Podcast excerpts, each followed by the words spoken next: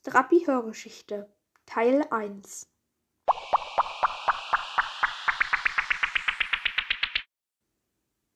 Es war Samstagmittag. Lisa war mit ihrem Vater, der Tom hieß, im Freizeitpark. Sie kamen gerade taumelnd aus der Achterbahn. Lisa sagte zu ihrem Vater, ist dir auch schwindelig? Lisas Vater antwortete, und wie mir schwindelig ist. Kurz danach fragte Lisa, wollen wir jetzt mit der Wasserbahn fahren? Lisas Vater stolperte. Alles gut? fragte Lisa. Ja, alles gut, aber können wir jetzt mal etwas essen?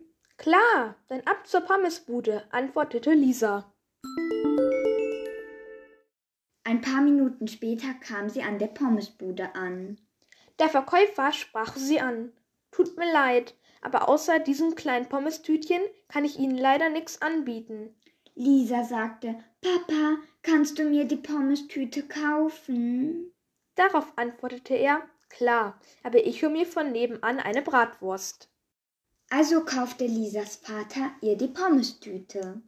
Ich hole mir jetzt meine Bratwurst, sagte er. Darauf antwortete Lisa, okay, ich gehe in der Zeit schon mal vor zur Wasserbahn. Sie wollte sich gerade eine Pommes aus der Tüte nehmen, da erklang ein leises Stimmchen. Bitte nicht! Lisa stockte der Atem. Sie war ganz allein auf dem Weg. Wo sollte dann die Stimme herkommen? Fortsetzung folgt.